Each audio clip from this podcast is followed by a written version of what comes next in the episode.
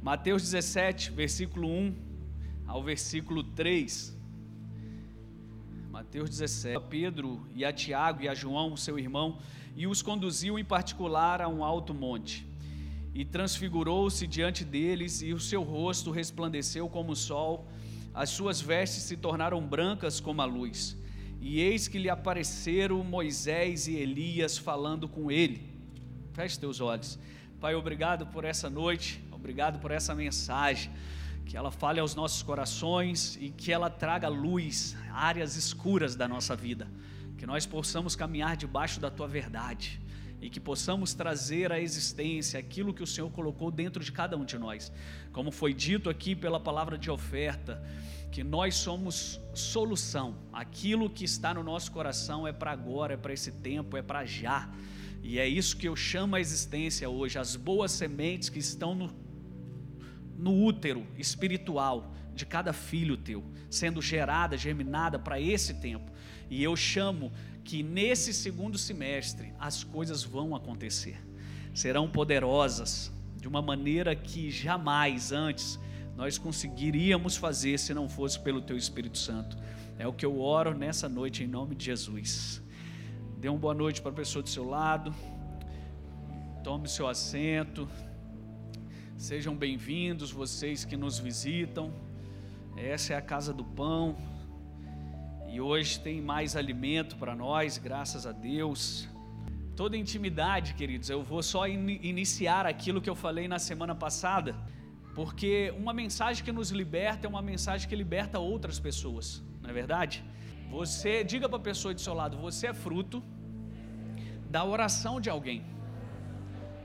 Ou seja, todos nós estamos aqui porque alguém semeou isso. Foi Pedro em Pentecoste, nem tem na minha mensagem isso aqui, mas foi Pedro em Pentecoste que diz isso: que nós somos filhos do, dos profetas, nós somos filhos das palavras que foram profetizadas anos atrás, séculos atrás. Então eu quero te perguntar: o que você está gerando para o seu futuro? O que você está gerando para o futuro do, dos seus filhos, da sua geração, daqueles que virão após você? Toda intimidade com Deus, ela gera fruto. Toda intimidade com Deus, ela gera frutos. Nós somos frutos da intimidade dos nossos pais. Eles nos geraram intimidade. Hoje, se estamos aqui, é porque nossos pais coabitaram, e essa é a palavra correta, coabitaram, e por isso nós estamos aqui. O tempo gasto em oração, ele gera lugares de habitação. Por vezes você acha assim: ah, eu estou perdendo tempo, eu deveria estar construindo alguma coisa, eu deveria estar fazendo alguma coisa, estou aqui no quarto orando, orando, orando e as coisas não estão acontecendo. Saiba que você está construindo habitações que o teu futuro vai mostrar para cada um de nós. Sabe, eu falo para algumas pessoas aqui, eu disse: você é fruto das nossas orações, que nós estávamos orando por uma pessoa que carregasse o que você carrega. Nós oramos pelas coisas que hoje temos na nossa mão. Você já tem alguma coisa aí na sua vida que um dia foi uma oração? Quantos aqui tem? Às vezes é um iPhone, você orou por isso, e aí alguém te presenteou, você teve condições de comprar, e isso um dia foi oração. O que, que eu quero dizer nessa noite? Que o monte da transfiguração é a intimidade de Jesus com seu Pai. E qual é o monte da transfiguração hoje para a sua vida? O que, que você quer gerar? O que, que você quer viver? Onde você quer habitar? Jesus na intimidade dele, ou seja, na oração com o pai dele. O pai foi e presenteou ele com Moisés e Elias. Eu quero te dizer que esses dias você vai se deparar com aquilo que você orou pela manhã e à tarde você vai ver aquilo chegando na tua vida. Eu estou empolgado esses dias porque eu tenho falado com a minha esposa. Nós temos é, praticado isso. Ela, por vezes, ela fala assim para mim, eu falo, amor, a gente está precisando disso. Ela fala assim, você já orou sobre isso? Já colocou isso em oração? E de fato, nós estamos vivendo esse tempo poderoso em Deus, colocando tudo em oração e as coisas estão acontecendo. Então, eu estou te dando uma chave nessa noite. Quer que algo aconteça na sua vida? Construa isso em oração. Converse com teu pai, sabe por quê? Porque se isso não for bom para você, ele vai trocar o desejo do teu coração. E aquilo que vai acontecer é o que Deus quer que aconteça. Toda adoração ela atrai a presença daquele que se adora. Se você começa a adorar demais o dinheiro, vai trazer a presença disso. Alguns já pensaram ali, essa semana eu estou precisando, vou começar, cuidado, porque se você adora demais também ao dinheiro, você se torna semelhante a ele. A Bíblia diz no Salmo 151, 115, 115, ela diz que nós nos tornamos iguais àqueles que nós adoramos, nós nos tornamos semelhantes. Cuidado com quem você tem adorado, porque se isso não for Deus, se não for o Deus Todo-Poderoso, vai te transformar nessa coisa aí que você está adorando. O que, o que está sendo gerado em seu espírito vai ser habitado pelos seus pés esses dias, amém? O que está sendo gerado nas tuas entranhas espirituais vai vir para fora. Nós fomos chamados a trazer à existência aquilo que não existe a partir do que vimos. Por isso que Deus trabalha com metáforas. Por isso que Jesus ele conta parábolas. Por isso que quando Deus visita Abraão, ele fala: Abraão, olhe as estrelas, olhe a areia do mar. É assim que vai ser a tua descendência. Sabe por quê? Porque o que Deus tem para te entregar é grande demais que a sua sã consciência não consegue alcançar. Meu Deus, isso é uma palavra. Isso é uma palavra, uma bomba atômica. Ou seja, você está esperando coisas pequenas de Deus, você dá conta de fazer isso sozinho. Precisa de Deus para isso. Precisa de Deus para pagar boleto. Precisa de Deus para você é, ter um trabalho digno. Não precisa de Deus para você fazer algumas coisas, mas você precisa dele para conquistar as nações. Você precisa dele para que o amor dele toque em corações de pessoas e transforme ela. Sabe aquela pessoa que às, vezes os seus amigos chegam e falam: Isso aqui é só Jesus na causa, é só ele mesmo. então ele está na mão da pessoa certa, que é só Jesus. Então Deus trabalha com imagens e nós precisamos nos acostumar a enxergar o nosso futuro. Eu canso de perguntar para as pessoas o que, que você vê para daqui cinco anos na sua vida, para daqui dez anos. E a maioria das respostas que me dão é tipo: eu só quero pagar a conta, eu só quero sobreviver esse, essa tempestade que eu estou atravessando. Eu só quero passar de 2023, pastor. Isso é muito pouco, gente. Porque se você não consegue imaginar o seu futuro, você não consegue trazer ele para o presente. Você não consegue fazer com que essas coisas aconteçam. Deus ele vira para Jeremias e pergunta: Jeremias, o que você está vendo? E ele diz: Eu vejo uma vara de amendoeira. Ele falou: Viste bem e dali Deus começa a profetizar sobre ele, o que, que seria aquele tempo para a nação de Israel. Deus pergunta para Ezequiel: O que você está vendo? E Ezequiel diz: Eu vejo um vale de ossos secos. Ei, eu quero te dar uma boa notícia: não importa se o que você está vendo não te agrada, importa é se isso for confessado diante de Deus e ser instrumento dele para mudar isso. Porque tem pessoas que falam assim: Ah, eu não vou falar porque a minha vida está em caos. Ótimo. Essa é a oportunidade que você tem de ver o milagre acontecendo. Mas depende em quem você confia para isso. E aí Ezequiel ele responde correto. E Deus fala para ele: Ok, você viu um vale de osso seco, mas agora se prepare para você ver um exército. Foi Jacó que teve uma visão de anjos subindo e descendo, e por conta disso ele muda o nome daquela cidade. O que, que eu quero dizer com tudo isso? O nosso encontro com Deus, ele tem poder de reconfigurar locais.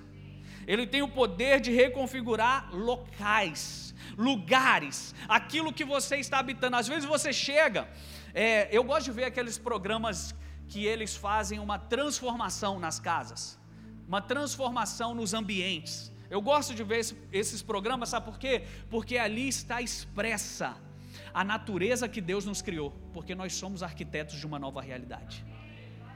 Sabe, nós temos o poder criativo dentro de nós. Foi Evan McManus que diz que nós não somos somente uma obra criada, mas nós somos parte da obra criativa de Deus. O que é a obra criativa de Deus? Aqueles que podem criar, aqueles que podem gerar, aqueles que podem transformar, aqueles que podem dar no, um novo visual, um novo panorama a alguma coisa. Quantos estão aqui comigo? Então foi o próprio Jacó que sabendo disso, o que, que ele faz? Ele coloca varas malhadas em frente dos rebanhos, porque o seu sogro tinha te prometido que as malhadas seria dele. E o que, que ele faz? Eu sei como que funcionam essas coisas, e eu vou fazer com que elas imaginem que elas são malhadas. E, ela, e ele faz isso e coloca diante daqueles, daqueles é, carneiros, diante daquelas ovelhas, e quando começa a nascer então os malhados, ele fala: Isso é do Jacó, isso é de Jacó. Quando Jacó está indo embora, falando: Tchau, Labão, te servi 21 anos, valeu, até a próxima. Ué, mas o seu rebanho está maior que o meu. Ele falou: Você não usa o poder da imaginação que se você usasse aquilo que você tem de mais poderoso em Deus, que são os seus pensamentos, você transformaria tudo que está à sua volta. Sabe, você desiste muito fácil das coisas. Quando aquilo que se apresenta a você uma situação difícil, você fala: "Ai, meu Deus, e agora quem eu vou recorrer? Ai, quem poderá me ajudar?" Aparece o chapolim. Aparece as mágicas. Aparece o arrasta para cima e aí você fala: é isso, isso vai mudar a minha vida. Então Jacó, ele usou a sua imaginação e ele multiplica o seu rebanho. Sabe por quê? Porque tudo que você consegue enxergar, você consegue realizar.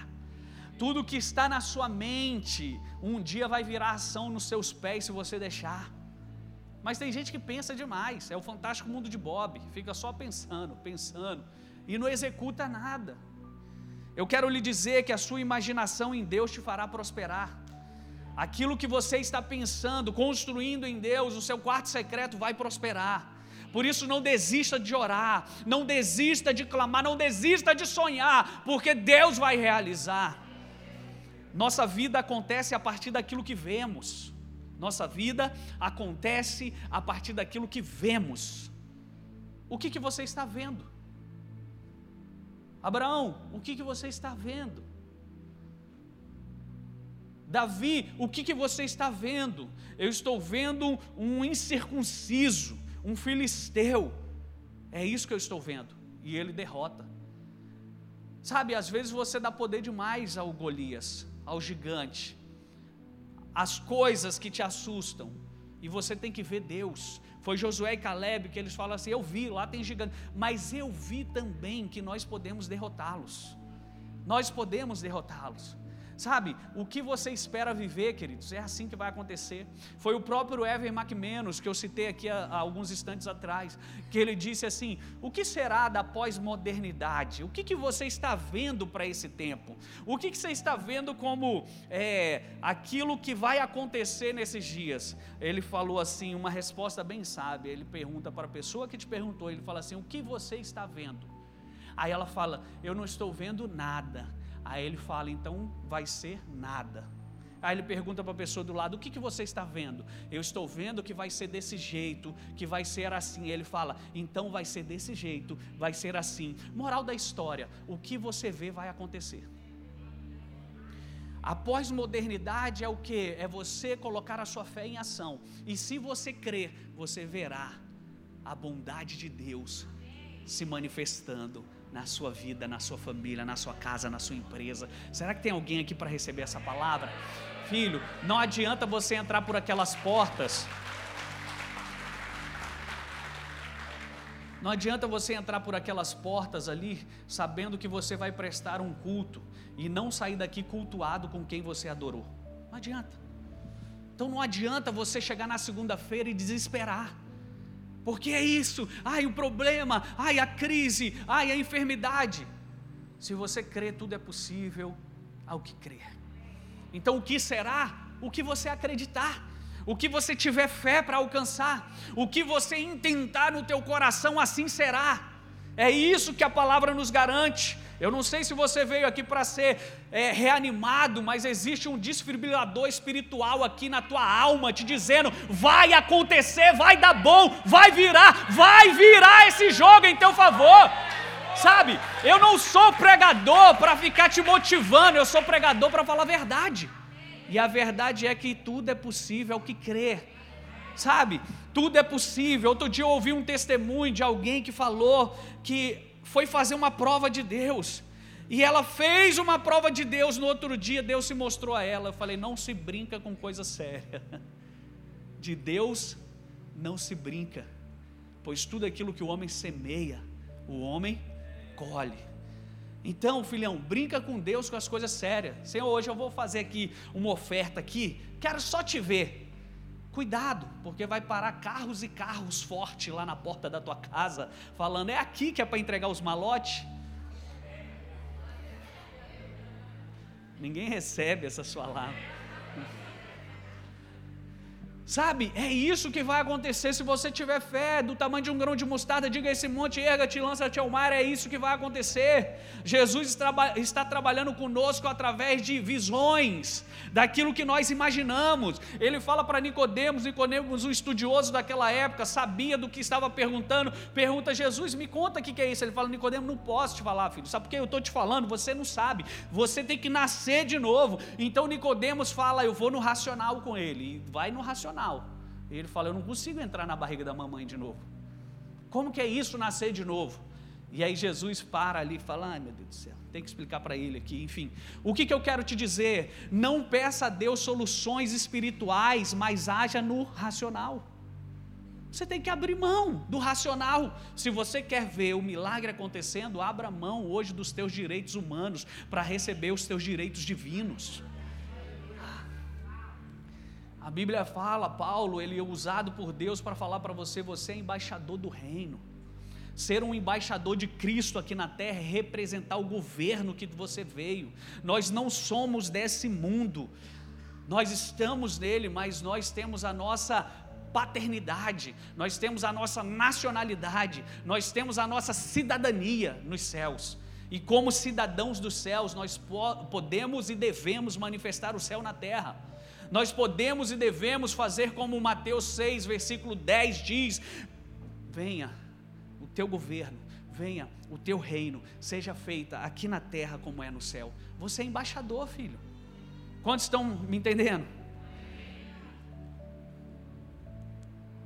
A partir dos lugares que nós conseguimos enxergar, nós podemos então ver eles acontecendo. O seu chamado e missão de vida está diretamente conectado à sua capacidade de imaginá-lo, de imaginá-lo. Tem pessoas que não se imaginam como o seu propósito, aquilo que Deus chamou você para fazer. Quando que isso vai acontecer? Nunca jamais. Desculpa frustrar a sua pouca fé. Mas se você consegue olhar, se imaginar nessa posição, você vai ver acontecendo. Há um lugar que habitamos quando nós oramos. Quando você entra em oração, você começa a habitar em lugares celestiais. E o nosso desafio é fazer com que as pessoas também possam habitar nesses lugares. Somos responsáveis pela atmosfera que carregamos, assim como ser um lugar de esperança para as pessoas. Sabe, tem pessoas que chegam perto de você, ela fala assim: "Eu gosto de bater papo com você. Eu gosto de estar na tua presença. Eu me sinto bem." Sabe por quê? Porque você carrega algo que abriga, algo que dá uma notícia, uma informação para ela, falando assim: fique tranquilo, Deus vai operar na sua vida, Deus vai fazer de novo. Você está vendo o que eu estou passando, mas eu estou em paz. E elas começam a beber da paz que excede todo entendimento que está em você. Eu quero te dizer que você é a árvore que dará sombra de esperança para aqueles que se conectam a você. Você é alguém que está dando segurança para as pessoas não desmoronarem. Você é alguém que elas olham e falam assim: Eu vou continuar crendo. Se ele está crendo, eu também vou com ele. E você é aquele que serve de modelo para que as pessoas não desistam. Você é aquele que é um exemplo para que as pessoas falem assim: Eu quero ser como ele e fazer o que ele faz. Porque o seu encontro com Deus te torna diferente. O lugar secreto que você esteve com Deus é escape para aqueles que buscam para aqueles que honram a tua vida. Sabe, aquelas pessoas que te honram, elas bebem daquilo que Deus colocou em você. A Bíblia diz que se você der um copo de água ao profeta, você recebe o galardão do profeta. Sabe o que significa isso? O capital social do profeta agora está acessível a você. O que é o capital social de uma empresa? Contadores, advogados, me ajudem. É aquilo que a sua empresa tem é aquilo que ela está ancorada.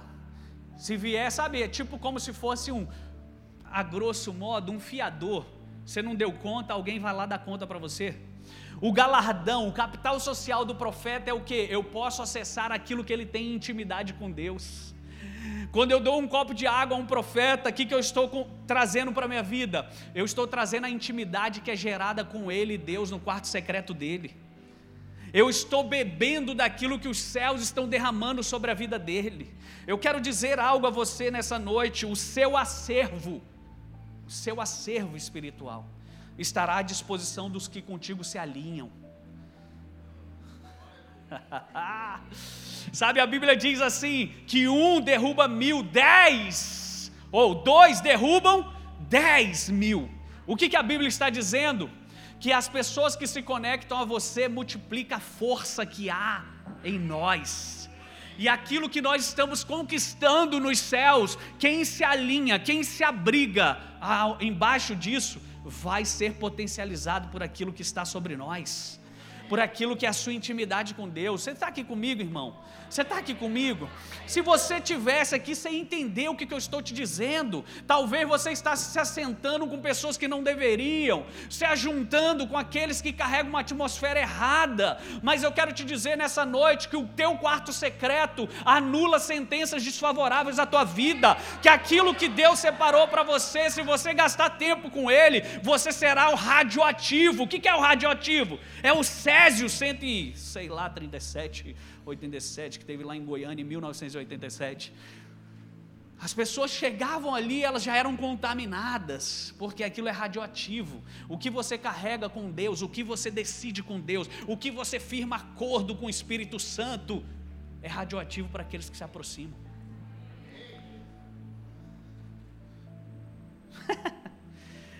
Ai, fico doido com essas coisas.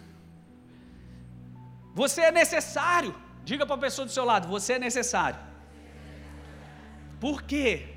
Você é necessário para que coisas aconteçam a partir de você.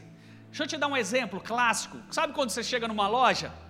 Você chega numa loja e fala: Hum, gostei dessa blusinha, gostei desse sapato, dessa bolsa. É comum, né? Elas vivem em lojas.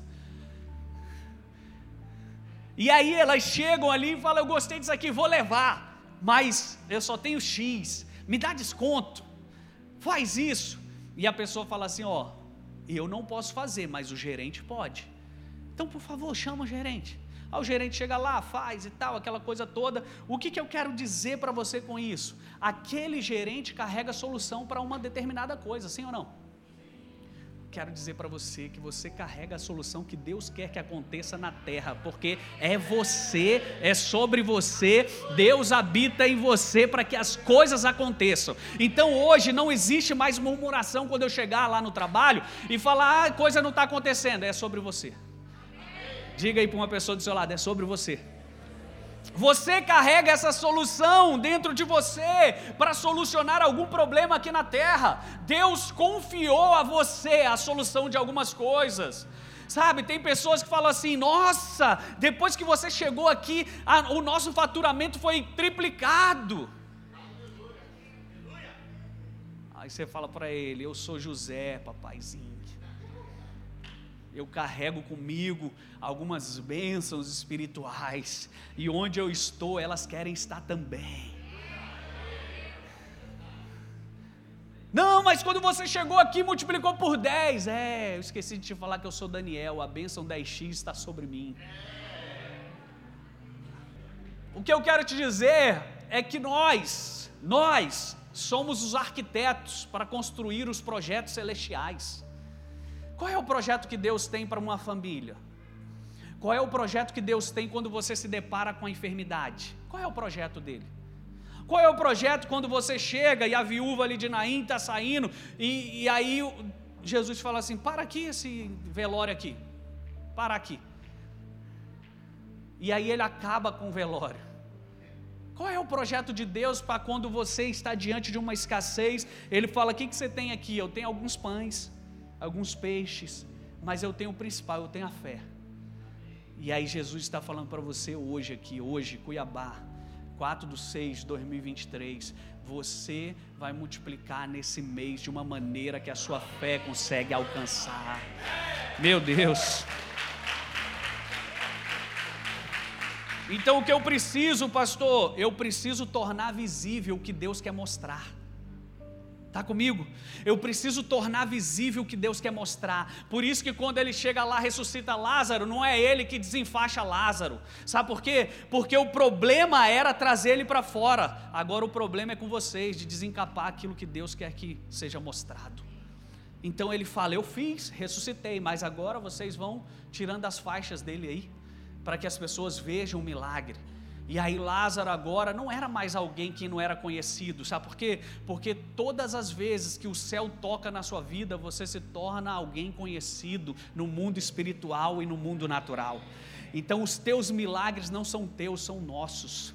O que Deus vai fazer na sua vida não é para você, é para nós. O que Deus vai te ressuscitar de projetos mortos que estavam aí, não é para você. Você não constrói uma empresa, por exemplo, de, de aluguel de carros, por exemplo. Você não constrói para você. Se você não tiver pessoas para ir lá alugar o carro, você não consegue andar em todos que estão ali. Por quê? Porque a bênção gigante que Deus vai te mandar é para nós também. Amém? A oração que ele nos ensina é o quê? O pão. O pão não é meu, não? Ué, achava que era meu. É, o que te alimenta vai alimentar multidões, filho. O que ele está colocando nas suas mãos vai alimentar os teus e aqueles que você nem conhece. Meu Deus. A tua empresa, ela. Ah. Comece, Deus está me dando uma palavra aqui profética para algumas aqui. Comece a estudar sobre impostos estaduais, porque a tua empresa vai começar a cruzar a fronteira. Saiba quanto que você vai pagar de imposto daqui uns dias. E ó, espere muitos. Porque quanto maior for os teus impostos, maior será a tua receita. Ai, pastor, mas olha, tem medo de avião. Tem medo. tem pessoas que retardam o que Deus quer entregar para elas. Eu tenho medo de altura, pastor. Outro dia, uma pessoa falou isso para Liz, é porque eu tenho medo de altura. Então, como que você quer voar alto com Deus se você não quer subir nas alturas? Vença teus medos para entrar nas tuas promessas. Posso parar? Misericórdia. O nosso desafio, o nosso dever é o que que eu falei? Tornar visível o que Deus quer mostrar. E qual é o nosso desafio, pastor? O nosso desafio é fazer as pessoas virem junto. Esse é o nosso desafio. O pregar o evangelho, Romanos 10, 14 diz assim: como que eu poderia saber se não tem quem pregue? Como que, que eu vou entender essas coisas se não tem quem está me explicando? E aí, nós devemos explicar às pessoas, mas nós não explicamos as pessoas com falas, nós explicamos as pessoas vivendo. Então você fala assim, filhão, você está passando um momento difícil, sabe o que a Bíblia diz? A Bíblia diz isso, isso e isso sobre finança. Eu pratiquei, olha o que, que me aconteceu. Eu também vivi um momento como esse, eu também tive dificuldade como essa, mas olha para a minha vida, e eu quero te dar a boa chave. Vem comigo, nós vamos atravessar essa junto. Sabe, o que Deus quer é que nós tragamos as pessoas e tiremos elas dos seus cativeiros emocionais. Sabe o que é um cativeiro emocional? É quando você se coloca na sua mente uma posição que não é sua. É quando você se fecha para algo, sabe por quê? Porque eu fui pegar uma rosa, uma rosa me espetou, todas as rosas são ruins porque uma te espetou? Eu fui ter negócios e os meus negócios faliram, não deu certo, não foi para frente, me passaram a perna. Então hoje negócios são ruins. Aí você entra num cativeiro emocional, você entra no que a Bíblia chama de fortalezas mentais, você entra nessa posição que não é sua. Então o nosso desafio é te tirar de um lugar que não te pertence é te tirar de um lugar que não é seu. Sabe, tem pessoas até hoje que acham que honrar pai e mãe é você ser humilde até o final da sua vida, porque eles foram humildes quando te ensinaram. Deixa eu te falar, os teus pais te deram o que eles tinham. Os teus pais te deram o que eles tinham.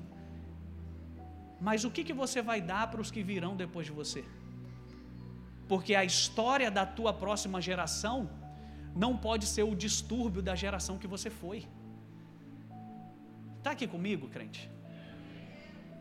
Então, em vida, nós temos que fazer o máximo que conseguimos. Em vida, nós temos que crescer o máximo que podemos. Em vida, nós temos que nos esticar o máximo que podemos. Ah, porque quando você morrer lá no caixão não tem gaveta, no caixão não tem, mas as vidas que eu vou deixar através dos recursos que eu conquistei, vai ter de quilo. Para de ser mesquinho, pensar em coisas, comece a pensar em propósito. Sabe por quê? Porque o dinheiro que eu não estou levando no caixão, eu posso deixar em faculdades montadas, em cidades construídas, em nações sendo abençoadas. Eu posso fazer isso hoje, com aquilo que Deus está nos dando. Então, quando nós pensamos em propósito, nós começamos a enxergar além. E aí nós começamos a construir algo poderoso, que é livrar as pessoas dos seus cativeiros emocionais. Ah, porque eu nasci assim. Eu não sei se eu vi a notícia aqui. Tem um cuiabano que saiu daqui, ó, do bairro aqui para Erinho, foi negociado, tá, vai jogar lá em Portugal, no Porto. Quem sabe disso aí? Um jogador que estava no Goiás e agora ele está indo lá para o Porto. Você não lê notícia, né, irmão? O que isso tem a ver com a minha vida, pastor? Tem a ver, sabe por quê? Porque a vida dele ministra na tua. Ele nasceu num lugar desprovido, talvez, numa família que não pôde dar muita coisa para ele, mas hoje ele está ganhando a vida e pode ter certeza que a geração a partir dele vai ser outra. Você não recebe essas coisas aí. Não, pastor, mas eu quero ser coitadinho mesmo, isso que é bom. Então você não está cumprindo o que a Bíblia diz em Mateus capítulo 5,16. Coloca para mim, por favor, na tela. Você quer cumprir a Bíblia? Então cumpre ela direito. Cumpre ela toda. O que você gosta, o que você não gosta. E uma das coisas que muitos não entendem é Mateus 5,16, que diz: Assim resplandeça a vossa luz diante dos homens, para que vejam as vossas boas obras. Existe boa obra na pobreza? Existe boa obra na pobreza? Existe glamour em você ser um pedinte? Em você viver por aí mendigando o pão? Existe glamour nisso? Então, se não existe, eu preciso cumprir Mateus 5,16. Eu preciso ser alguém que resplandeça as boas obras. E quais são as boas obras? Eu vim de um lugar pobre, eu vim de um lugar que não teve, eu vim disso, eu vim daquilo, eu tive câncer cinco vezes, eu fiz aquilo, eu fiz aquilo outro, mas olha aqui para mim, eu venci. Olha a minha família, top. Olha o que, que Deus me deu. Olha o que, que Ele faz na vida de alguém que se rende totalmente a Ele. Quantos estão me entendendo aqui? Isso bate no espírito da escassez. Gente, pare de achar que Deus é coitado e Ele quer esmola. alguém que é dono do ouro e da prata quer esmola. Onde já se viu isso? Não, mas é porque Deus, para ser de Deus, tem que ser humildezinho, pastor. Tem que ser humildezinho. Tá bom, fica na sua humildade aí, manda seus, sei lá, seu Porsche, Cayenne, suas coisas aí que eu quero. Ixi, vou parar, porque estão tortando aí na cadeira. Sai em nome de Jesus, escassez, por aquela porta, vai embora, não volte nunca mais. O que Deus mais deseja é que a realidade dos céus invada esse mundo, queridos. Sabe, nós gostamos de falar de textos, por exemplo, que eu falei aqui da multiplicação. Olha, Deus é poderoso, Ele vai fazer na sua vida, irmão.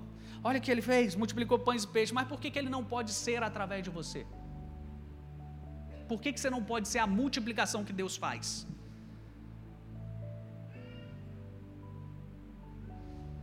Tudo que ele quer é que a realidade dele invada essa terra, transformando a realidade dessa terra numa realidade dos céus. Prova disso é que Apocalipse vai dizer que virá sobre nós a nova Jerusalém. Ou seja, o que, que Deus quer? Se essa aqui tá boa, se ser humilde tá bom, por que, que Deus quer botar ruas de ouro, de prata? Por que, que Ele quer ter as casas top? Se Deus é guloso, hein? Tudo que tem liberdade de ação nos céus tem acesso livre para operar aqui nesse planeta. Em nossas casas, na nossa igreja, em nossos negócios, na escola. Eu quero ir lá no shopping, Adriana, e entrar naquele banheiro top do shopping. Mas não pode ter na igreja. Porque se estiver na igreja, a igreja aí prega prosperidade. Eu quero ir lá, não sei aonde, mas eu não posso ter na minha casa. Para servir as visitas, eu tenho que servir com as coisas boas. Para mim, é aquele prato de plástico, a caneca. Você tem que ser livre da mente de escassez. E aqui não tem nenhum coach, não sou coach, eu sou bíblico.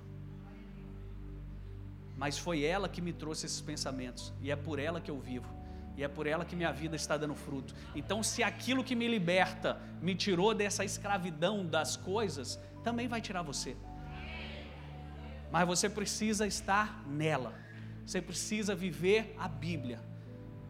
É claro que nós temos que fazer o que a Bíblia nos pede dar água ao que tem sede, dar comida ao que tem fome, fazer ações sociais, tirar as pessoas de uma condição desfavorável, ensiná-las a pescar e falar para elas: agora você aprendeu, faça com os outros também. Agora você tem, glória a Deus, se junte a nós, vamos fazer também.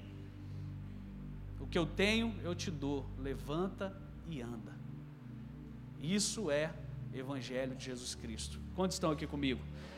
Ficou tenso, mas é porque eu tinha que fechar essa janela. Isso não é uma teologia, isso é um modo de vida ensinado por Jesus. Isso não é teologia, isso é o que Jesus fazia. Jesus se encontrava com a escassez, ele multiplicava pães e peixes. Jesus se encontrava com a morte, ele ressuscitava. Jesus encontrava com enfermidade, ele curava. Por quê? Porque em Jesus está tudo que nós precisamos. Quando essa nossa realidade, quando essa realidade ela vem para a terra, as vidas são libertas. Quando essa realidade vem para a terra, os corpos são fortalecidos e curados. Quando essa realidade vem para a terra, a escuridão se afasta da mente das pessoas. Quando essa realidade vem para a terra, o domínio do inimigo é quebrado. Quando essa realidade vem para a terra, os negócios se tornam saudáveis. Quando essa realidade vem para a terra, os relacionamentos são restaurados e as cidades começam a sentir o seu efeito. Eu não sei se você é um estudioso como eu, mas eu gosto de estudar um pouco sobre a história da igreja, avivamentos, o que, que aconteceu, o que, que está acontecendo no mundo. Eu sou antenado nisso, por quê? Porque disso depende a minha vida. Deus está se mostrando e eu quero ver aonde Ele está se mostrando. E um dos avivamentos que aconteceu as pessoas elas começaram a ser libertas. Num desses avivamentos que aconteceu ao longo da história, e aí eu não vou citar alguns aqui que eu poderia deixar outros de fora, mas numa das cidades a criminalidade caiu, os bares fecharam, o adultério caiu, a separação caiu, a morte, a mortalidade caiu, e as pessoas agora elas tinham recursos para pagar as suas contas. O que dizer, pois, dessas coisas que são mostradas, vistas, estampadas quando Jesus chega? É isso, a realidade dos céus invadindo a terra. Eu sei que muitas das vezes estamos presos e esse é o nosso desafio: libertar as pessoas das suas prisões, das suas prisões internas, daquilo que você viveu, daquilo que você viu e daquilo que talvez você possa estar atravessando. Mas tem mais coisa aí, irmão. Tem mais de Deus para você viver. Existe mais possibilidades te esperando do que as que você já viveu até aqui. Esse não é um tipo de vida inventado. Sabe, esse é o tipo de vida pelo qual nós fomos feitos. Isso não é inventar, não é fazer pirotecnia, é falar para as pessoas o que nós somos feitos. Sabe, quando você vai assistir uma luta que fala, agora chegou a hora de separar os homens dos meninos. Vamos ver do que eles são feitos. O mundo está esperando ver do que os cristãos são feitos. E aí, quando nós damos maus testemunhos, nós mostramos que o nosso Deus é pequeno. E aí, quando nós mostramos através da nossa vida que não dá certo, que a gente passa os outros para trás, que a gente mente, que a gente adultera, que a gente faz isso, nós estamos mostrando que Deus não é solução. E não é isso que Ele quer. As tuas boas obras glorifiquem o teu Pai que está no céu. As tuas boas obras glorifiquem o teu Pai que está no céu.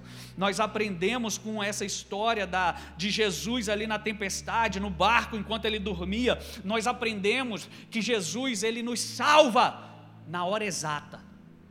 Mas não era isso que ele queria ensinar. o que ele queria ensinar, que as pessoas não, não, não entenderam, que os discípulos não entenderam, é que Jesus, ele dizia aos discípulos: por que vocês me acordaram, sendo que vocês têm poder suficiente para calar esse mar e essa tempestade? A grande questão é: estamos assustados quando a luz se apaga, com medo do fantasma. E Jesus está falando: acende a luz, filho. Acende a luz na sua escravidão emocional. Acende a luz na sua escassez emocional. Acende a luz na dificuldade no seu relacionamento. Traga Jesus para esse relacionamento. E você vai ver que essas tempestades, esses fantasmas, esses assusta. Deixa quieto. Jesus só vai agir porque nós não estamos agindo. Existem pessoas esperando o melhor momento para agir. Mas eu posso te dar uma boa notícia: não existe o melhor momento até que você haja. O melhor momento é quando? É quando você agir. Esse é o melhor momento, não fique esperando. A Bíblia diz: aquele que semeia, jogou o seu pão, lança o seu pão sobre as águas, porque depois de um tempo você vai achar. Mas lança de manhã, lança à tarde, porque você não sabe qual que vai dar retorno primeiro. O que, que a Bíblia está dizendo? Haja, independente se você está vendo, se você está sentindo, se você está tendo um arrepio. Tem pessoas que dizem assim: ah, tenho que ter um arrepio, pastor.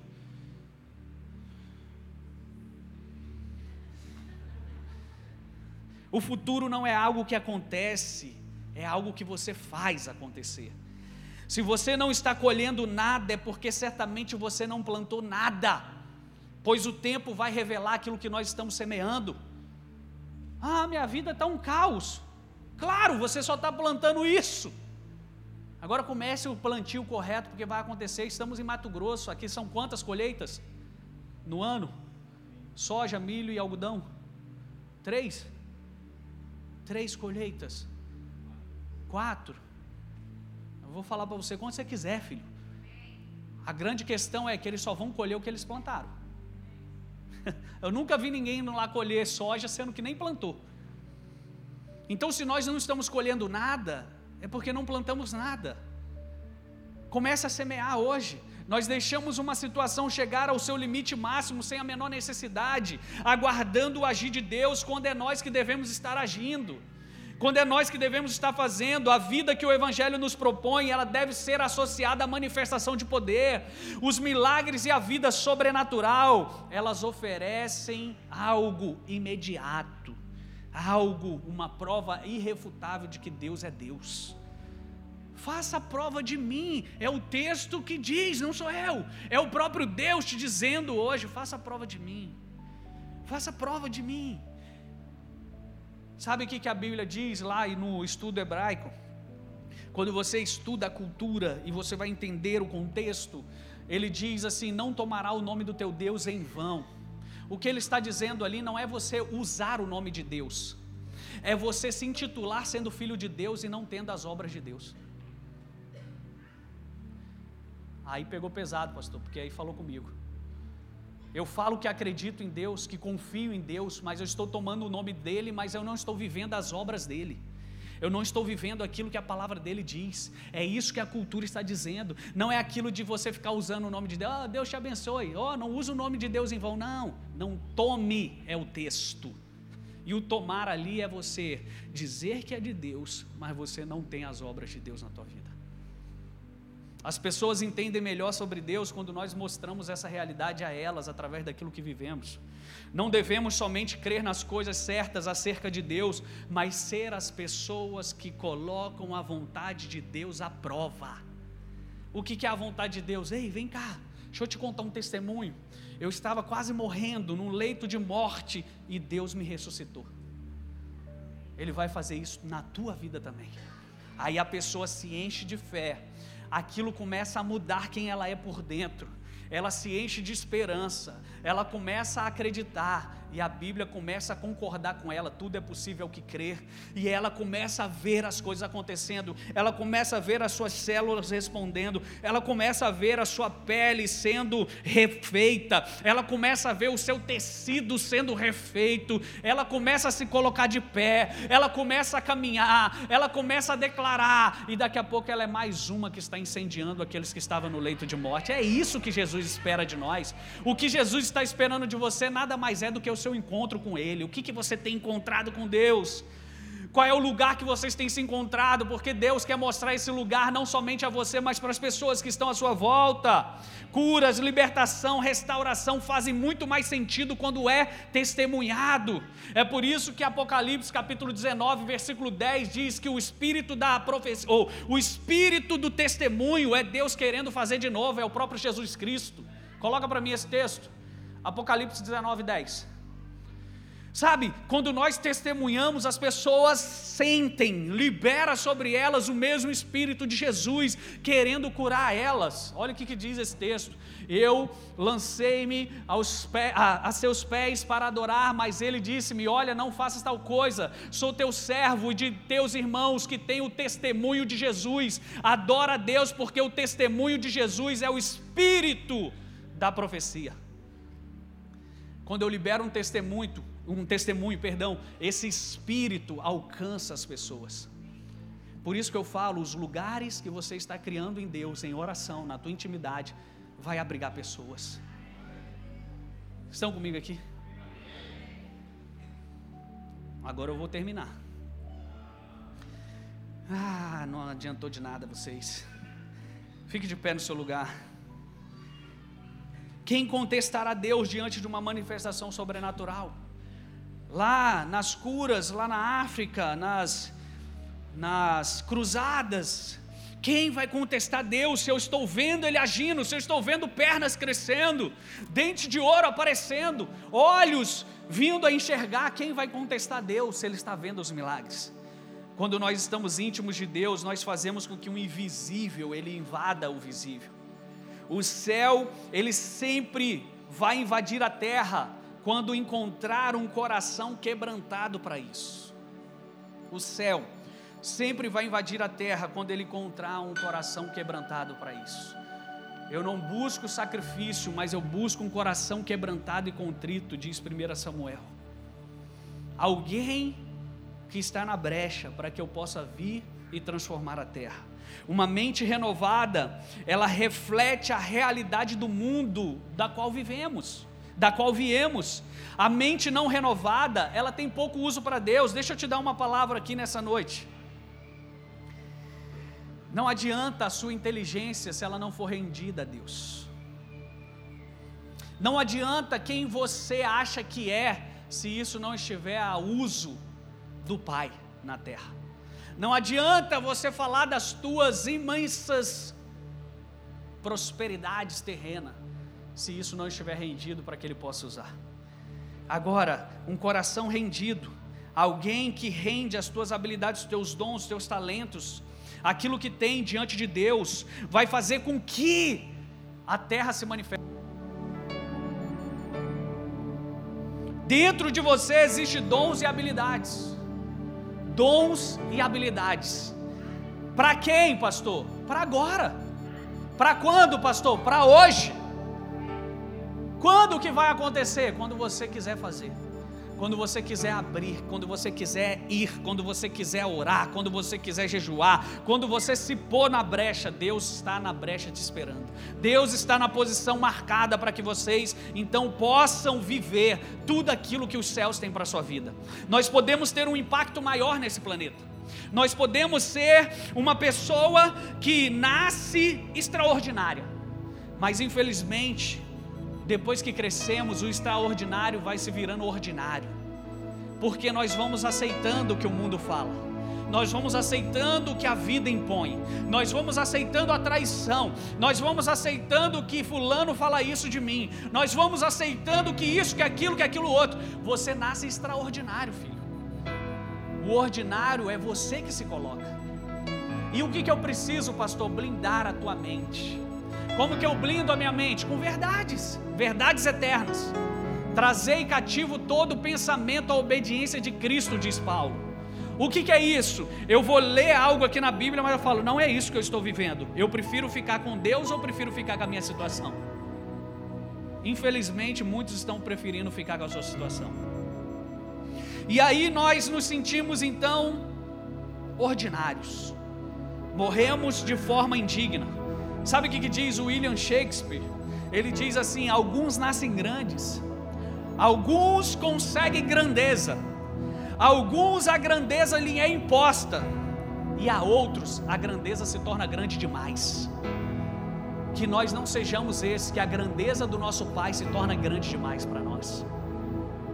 Se tem uma oração que hoje você pode fazer, se tem uma oração hoje que você pode trazer para a sua vida, é: Senhor, não passe de mim aquilo que o Senhor tem para mim.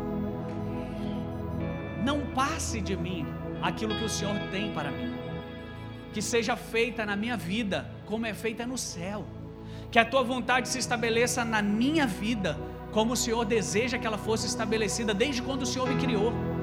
Que eu possa ser um canal de bênção, que eu possa ser um modelo celestial na terra, que eu possa ser o teu outdoor estampado dizendo: deu certo, vai dar certo com você também. Se deu certo comigo, vai dar certo com você também. Se eu estou vivendo isso em Deus, não é porque eu sou bonito, sou inteligente, sou alto, sou magro, não, não, não. É porque eu me submeti a Deus e Ele tem muito mais para me dar e muito mais para fazer na sua vida. Ei, você tem as melhores ideias de Deus para a sua vida. Você tem as melhores ideias de Deus para a sua família, seus negócios, suas estratégias. Deixa eu te falar, empresário, pessoas aqui que estão à frente de qualquer linha, seja ela em qualquer esfera da sociedade. Se você está precisando de uma boa ideia, você terá com Deus, mas você precisa estar conectado a Ele. Você precisa largar os livros de alta ajuda e buscar a ajuda do alto. Você precisa largar um pouco mais os seus amigos, conselheiros que não tem nada de Deus para você se conectar com Deus. E uma das chaves que eu quero te dar é jejum e oração. Se conecte com Deus em jejum e oração. Ele vai te dar as melhores estratégias para o teu negócio. Às vezes nós subimos aqui nesse púlpito e falamos: O Senhor me deu uma empresa, o Senhor fez um milagre na minha vida, o Senhor fez isso, fez aquilo. Só que na hora de buscar informação, só que na hora de ir buscar conselhos, nós estamos dando a glória de Deus para homens. Sabe o que é isso? Blasfêmia. Ai, esse pecado não tem perdão. É quando você pega aquilo que é de Deus e dá a alguém. É quando você pega aquilo que é do Espírito Santo e fala: Não, foi graças a isso aqui, essa pessoa. Foi graças ao curso que eu fiz. Não, não, não. Porque a Bíblia diz que todo dom perfeito vem do Pai das luzes. Tudo que você tem, tudo que você é, tudo que você vem dele. Vem dele. E é por isso que anjos, arcanjos, querubins, serafins, nós temos que aprender com eles. Porque enquanto você sobe no céu para conversar com Deus, eles não conversam, eles se prostram. Eles colocam as suas coroas diante de Deus. Eles colocam o que eles têm diante de Deus, porque eles sabem não é meu, foi Ele que me deu. Esses dias eu falei com um discípulo, com um filho da casa, eu falei: não saia do seu campo de força, não saia do seu campo de força, porque quando você sai desse lugar, você dá poder para o inimigo reinar, e não somente reinar, mas você perde a sua força. Você perde o seu vigor, você perde a sua inteligência, você perde a sua sabedoria, você perde aquilo que somente filhos de Deus têm, o espírito de discernimento. Quem estava aqui quarta-feira entende sobre isso o espírito de discernimento. E o espírito de discernimento é o chegar em um ambiente e discernir todas as coisas e por nenhuma delas ser discernidos. Eu quero te dizer que esse mês você vai é, colocar em evidência o discernimento que você está tendo com seu pai. Você vai colocar em evidência os sonhos proféticos que ele está te dando. E, nesse lugar você verá que tudo estava dentro de você, que não estava fora. Eu precisava de um tempo com Deus. Eu preciso de um momento com Deus. E no momento com Ele, Ele transforma, Ele traz as ideias, Ele traz a solução. Não é sobre fulano, não é sobre ciclano, é sobre mim. Existem coisas que são de Deus para mim, não são de Deus para as pessoas. E eu vou saber disso quando eu me conectar a Ele. Quando eu me conectar a Ele. Quando eu me conectar a Ele. Sabe, você não vai dar certo, você já deu certo. Você não é alguém que vai acontecer, você já aconteceu, só precisa se descobrir. Você não é alguém que vai fazer algo virar, a coisa já virou, você precisa enxergar a virada, o ponto de virada, o ponto de inflexão, aonde tudo muda, o seu conceito. Então, hoje se coloque na posição de um recebedor, de alguém que está com o Pai construindo coisas poderosas. Há coisas grandes dentro de você, filho. Há coisas grandes dentro de você, filha. Há coisas poderosas que estão prestes a vir à luz. Há coisas que homens não viram, que o mundo não viu, que ouvidos não ouviram, que jamais penetrou no coração humano. Existe dunamis de Deus dentro de você. Poder prestes a acontecer. Ter liberdade hoje para Deus agir liberdade hoje para se tornar visível. Ter liberdade hoje é o Espírito Santo de Deus que diz: Esse é o tempo. Existem coisas poderosas vindo de dentro de você. Existe hoje coisas celestiais prontas a acontecer. O teu Deus é um bom Pai e Ele guardou os teus tesouros para esse dia. Você não vai passar dessa terra sem cumprir aquilo que Deus te designou. Eu te abençoo por um tempo de frutificação, um tempo que o teu potencial será revelado, um tempo onde a grandeza que Deus colocou na tua vida vai acontecer. Portanto, diga ao fraco: Eu sou forte. Portanto, diga hoje: Eu sou forte. Diga hoje isso a Deus. Você não é mais aquele caído. Você não é mais aquele opresso. Você não é um fracasso. Você é alguém que deu certo. O teu pai te garante. O teu pai te garante. Está fazendo em você uma boa obra. Você já deu certo. Você é mais que vitorioso. Você é mais que vencedor. Você é o filho amado em que o amor dele se compraz. Você não é esquecido, abandonado. Você não é rejeitado. Você não é alguém desprovido de amor. Porque Deus amou o mundo de tal maneira. De tal maneira. Você é alguém importante para Deus. Você é contado nas fileiras do céu. O seu nome está escrito no livro da vida onde muitos não conseguem comprar, mas o sangue derramado naquela cruz foi suficiente. E eu te digo: chegou a tua hora, chegou o teu tempo de brilhar. É sobre ti, é com você. A bênção do Senhor está te aguardando para que vocês construam algo poderoso.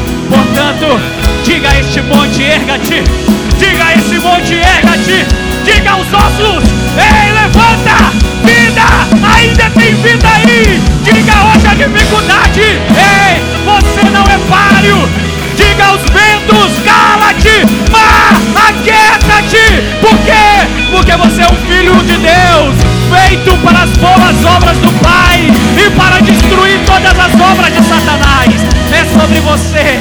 Existe algo poderoso nascendo, existe algo poderoso vindo para fora. Eu não sei se você consegue ver, mas feche os teus olhos e hoje imagine-se. Imagine hoje o teu futuro. Deus vai te colocar nesse